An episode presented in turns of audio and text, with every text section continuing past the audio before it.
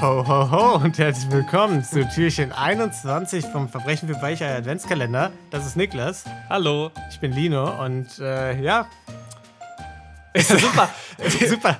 Wir Eigentlich hatten wir gerade ganz netten Smalltalk, ein nettes genau. Vorgespräch. Wir haben, wir haben uns gerade darüber lustig gemacht, wie schwierig es gerade wird, äh, jetzt so gegen Ende Advents, des Adventskalenders noch Smalltalk zu führen, weil wir immer das Gleiche sagen. Oh, Weihnachten steht kurz vor der Tür. Frohe Weihnachten, haha. Und wie scheiße es langsam wird. Und dann habe ich den Smalltalk leider nicht aufgenommen. Und jetzt müssen wir quasi nochmal darüber reden dass uns keine Gesprächsthemen ja, Oder darüber, wie doof du bist, dass du einfach es nicht schaffst, mal auf den Aufnahmeknopf zu drücken. Okay, meinst du, der Fokus liegt jetzt eher darauf, dass, dass, ja, würde ich, ich, so würd ich, würd ich schon wie? sagen. Ja. Okay, also wenn ihr den Smalltalk heute kacke fandet in der Folge, ne, dann liegt es ein bisschen an mir. Äh, aber du hättest mich auch daran erinnern können. Aufzunehmen. Ja. also ich meine, das ist hier, das ist hier ein Kollektiv, ein Podcast-Kollektiv. Es hängt nicht alles an mir, Niklas. Nee, vor allem nach dem, nach dem Runterzählen 3, 2, 1, go äh, ja. Und, und, den, und dem Test-Test sagen danach, da, mm. da hätte ich nochmal noch, vorausschauend sein müssen und nachfragen müssen. Ja. Nimmst du den gerade auf, Lino? Ich nehme jetzt auf, ja. Sehr gut. Ich nehme auf, äh, bla, blau auf der Spur, fantastisch. Äh, Perfekt, super. Ja, gut. Ich würde sagen, wir, wir, ohne große Umschweife. Es war, ja. es war ein katastrophaler Start in die Folge. äh, ich hoffe, ihr seid noch bei uns. Ich hoffe überhaupt, ihr habt euch überholt von dem Verbrechen gestern. Ne? Also, ja. Gestern Adventskalender, Raub, Betrug, Scam. Das war hart. Ich hoffe, ihr habt trotzdem gute Laune. Ich hoffe, ihr habt den Tag gut überstanden. Und jetzt geht's weiter mit einem, wie ich mir sicher bin, weniger schlimmen Verbrechen. Das ist richtig. Und denn im heutigen Türchen sitzt Rob Roy McGregor. Yes, das hört sich schon weniger schlimm an. McGregor hatten wir schon ein paar, da weiß man, was man bekommt. Ich wollte gerade ja. sagen, bei dem Namen müsste es eigentlich sofort klingeln bei dir. Denn Rob Roy kam aus dem McGregor-Clan, wie man hört. Und das mm. ist hm. derselbe Clan, aus dem ah. auch Gregor McGregor kam. Okay, Gregor McGregor auch immer noch der beste Name eigentlich, aber ja. Den haben wir ja in einer der ersten Folgen besprochen direkt. Ähm, Rob Roy war jetzt einer seiner Vorfahren. Mhm. Ich weiß nicht, inwieweit die jetzt genau direkt miteinander verwandt waren, aber er lebte auf jeden Fall ein paar Jahre vor Gregor. Wieso ist der Clan dann nicht Rob Roy McRobson oder so? das ist eine sehr gute Frage. ja. Das können wir, da können wir mal einen Historiker oder eine Historikerin fragen. Ja, Helden aber, sagt Bescheid. Aber Rob Roy McGregor gilt als der schottische Robin Hood. Mm, das ist schon mal vielversprechend. Mhm. Und wegen seiner roten Haare wurde er auch gerne mal Red Robert genannt. Mhm, okay. Was, ja. Der Blick ist gerade. Ich habe gerade überlegt, woher Robin Hood kommt, weil in der einen Verfilmung mit Russell Crowe hat er, glaube ich, auch so einen richtigen schottischen äh, Dialekt, glaube ich, ja. in, in der Originalversion. Kommt aber aus England. Ja. Äh, okay. Ja, und äh, McGregor wuchs in Schottland auf, ganz in der Nähe von dort, wo auch äh, Gregor McGregor später geboren mhm. wurde. Kann auch, hört nicht rein bei Robin Hood, kann auch komplett falsch sein, was ich gerade gesagt habe. Es lässt mir jetzt sonst keine Ruhe. Ja. ja Wenn es mit Russell Crowe ist, war es wahrscheinlich eher ein australischer Akzent, oder? Ist der nicht Australier? Ja, ich, ich glaube, er hat wahrscheinlich seinen australischen Akzent abgelegt für den. Äh, Nein, für das den, kann ich mir nicht vorstellen. Nee, kann ich auch nicht. Ich glaube, das ist kein Ding bei Schauspielern. So, und dann 1689 ist jetzt das Jahr, in dem wir uns befinden. Mhm. Da ist McGregor 18 Jahre alt und mhm. schließt sich, wie viele andere Clansmen, dem Jakobitenaufstand an.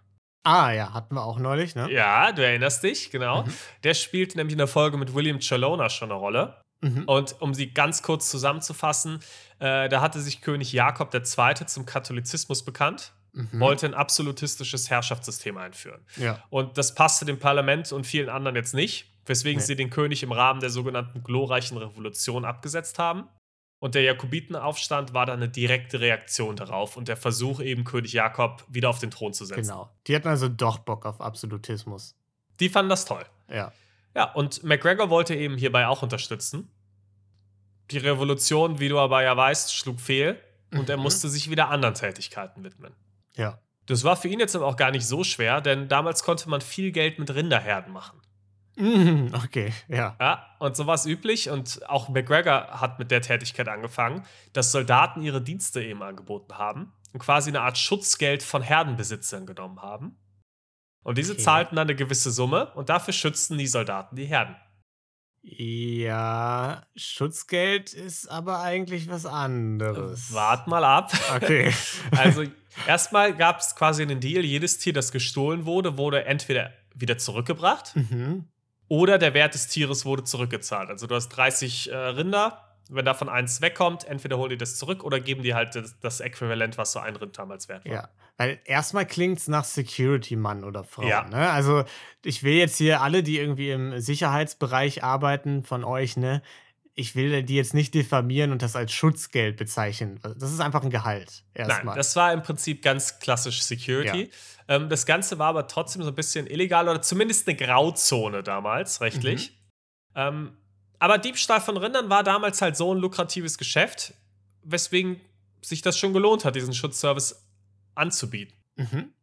Und zusätzlich hatte er eben auch seine eigene Rinderherde noch und versuchte auch die immer weiter zu vergrößern. Und immer dann, wenn jemand eben kein Schutzgeld zahlen wollte, dann ist ganz zufälligerweise dieser Person auch kurz drauf das eine oder andere Rind mal gestohlen worden. Ah, okay, ja. Und äh, McGregors Herde war danach dann plötzlich auch immer ein bisschen größer. Mhm. Okay, also das, das Wort Schutzgeld nähert sich dem eigentlichen Sinne. Richtig. Ja. Also es hatte doch dann etwas mit Schutzgeld auch zu tun. Mhm. Um seine Herde jetzt aber auch noch mal auf legitime Art und Weise noch ein bisschen weiter zu vergrößern, nahm er sich dann im Jahr 1711 einen Kredit vom Herzog von Montrose über 1000 Pfund. Mhm. Oh, Lino. 1000 Pfund Ja. im Jahr 1711. Kleiner Inflationscheck. Ein kleiner Inflationscheck vor Wie viel allem. wäre das Dann heute? sind nur so einige Jahre. Ähm, das wären heute natürlich, wie viel nochmal? 1000 Pfund? 1000 Pfund Oh, das ist 1711. sehr viel mehr, ne? Also, das ist eine ganze Menge. Überraschend viel Geld eigentlich dafür, dass man sich das leihen kann. Würde ich sagen, äh, ist Das war Summe, viel Geld. würde ich mir nicht leihen. So äh, 111.000. Nicht so schlecht, nicht so schlecht. 150.000 Pfund. Okay, alles klar. Grob, grob die Richtung getroffen. Finde ich ja. für, für einen 300 Jahre Inflationscheck ist okay, oder nicht? Finde ich vollkommen in Ordnung. Finde Ja. ich sehr gut, Lino. Klopfe ich mir selbst auf die Schulter. Inflationslino ist back. Sehr gut. Ja, und diese 1000 Pfund, die heute eben 150.000 Pfund wert wären, nahm er dann eben, um einen Viehhändler zu bezahlen und sich eben nochmal einige Tiere mehr zu kaufen. Mhm. Der Viehhändler nahm allerdings das Geld und ist dann damit verschwunden Blöd. und war nicht mehr gesehen. Blöd. Kann man Das war jetzt machen. Da kann man in der Tat nichts machen und das war ein ziemlich großes Problem, denn McGregor konnte seinen Kredit beim Herzog jetzt nicht zurückzahlen. Ah. Und dieser fand das überhaupt nicht lustig und hat daraufhin McGregors Landbesitz beschlagnahmt, sein Haus verbrannt und ein Kopfgeld auf McGregor ausgesetzt. ah, ist immer schwierig, ne? Früher gewesen. Dass, da, dass die dann einfach so sagen konnten: Ja, gut, dann verbrennen wir halt dein Land. äh, Ja, blöd. Rechts, also, weiß ich, der hatte wahrscheinlich keine äh, Rechtsschutzversicherung. ja. Ich hoffe Blöd wenigstens eine damals. Hausratversicherung nach dem, Ha- nach dem Brand, ne? Das, das, Ich weiß es nicht, ich vermute nein. Ich, ich glaube schon. Klingt nach einem umsichtigen Typen. Voll. Aber McGregor wollte das jetzt auch nicht auf sich sitzen lassen und schwor dem Herzog Rache. Hm.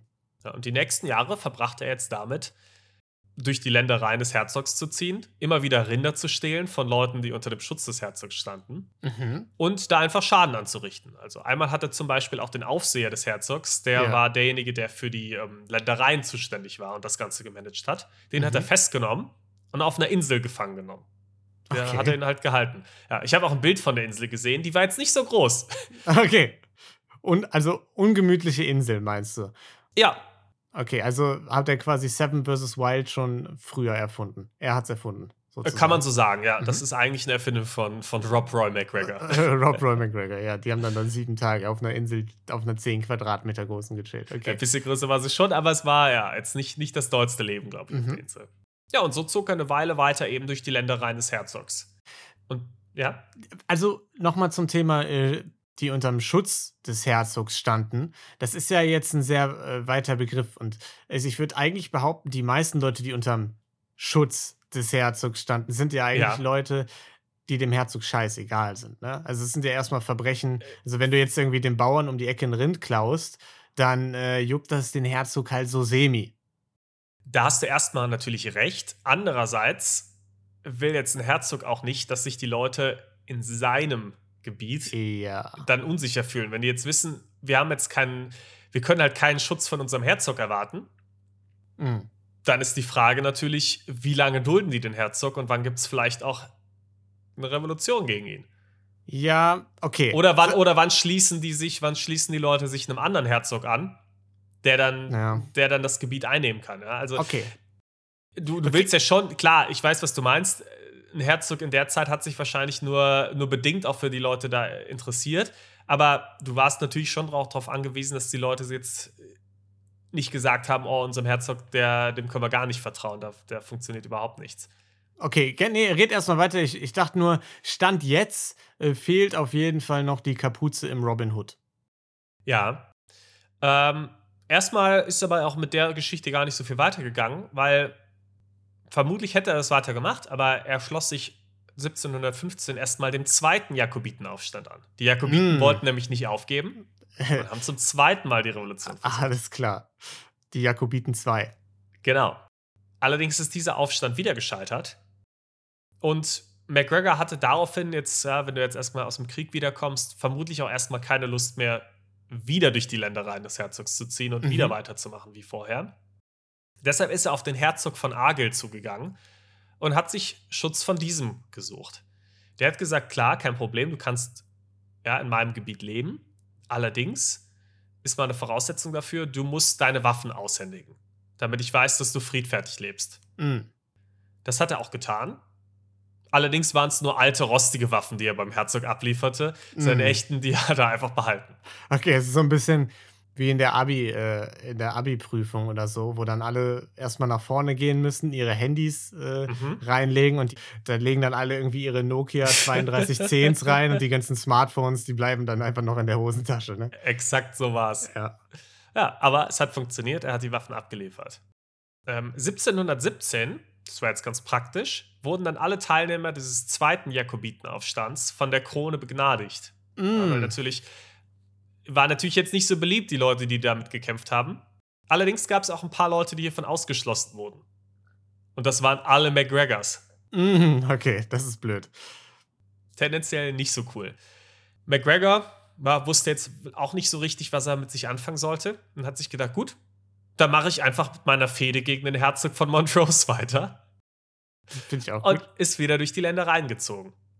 Ich finde auch gut, hier gibt es so viele, äh, viele Filmreihen quasi. Ne? Also es Mhm. ist also in der Geschichte alleine irgendwie, es gab schon den ersten Jakobitenaufstand, dann irgendwie die Jakobiten kehren zurück. Ja, wurde auch verfilmt, sein Leben natürlich. Mm, okay. Das, das darf natürlich nicht fehlen. Ja, und 1722 wurde er dann aber in einem Kampf besiegt gegen Truppen des Herzogs und musste erkennen, er würde seine Fehde nicht gewinnen. Konnte fliehen, aber hat jetzt gemerkt, naja, wahrscheinlich gehe ich da nicht als Gewinner raus aus dem Ganzen.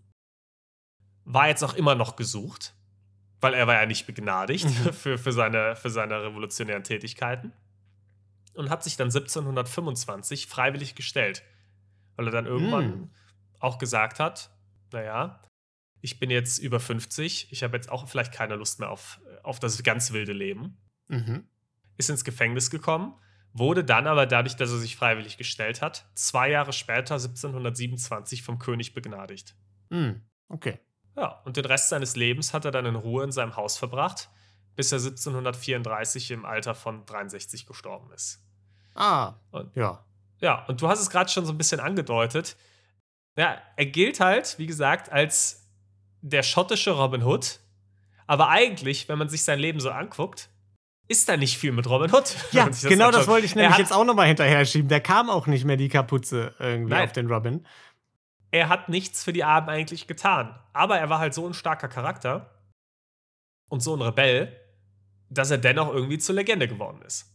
Ja, aber im Grunde war er einfach nur ein bisschen beleidigt und hat, hat deswegen dem Herzog eigentlich sogar den Schutzbefohlenen des Herzogs geschadet. Also im Grunde war er ein Anti-Robin Hood. Er hat, er hat die Armen im Grunde bestohlen, um sich selbst ein bisschen also- zu bereichern und seinen, seinen Rachesinn zu befriedigen. So arm warst du wahrscheinlich jetzt auch nicht, wenn du eine Rinderherde da hattest. Da hat er dann oft Rinder geklaut. Also er hat Okay. jetzt nicht von den ganz Armen genommen, muss man da, das muss man dazu sagen, sondern Ja. wahrscheinlich auch eher von irgendwelchen Edelmännern, die dann. Aber das, das ist ja wohl auch das Mindeste, ne? dass er nicht irgendwie den Armen noch irgendwie äh, da das Geld aus der Dose geklaut hat oder so.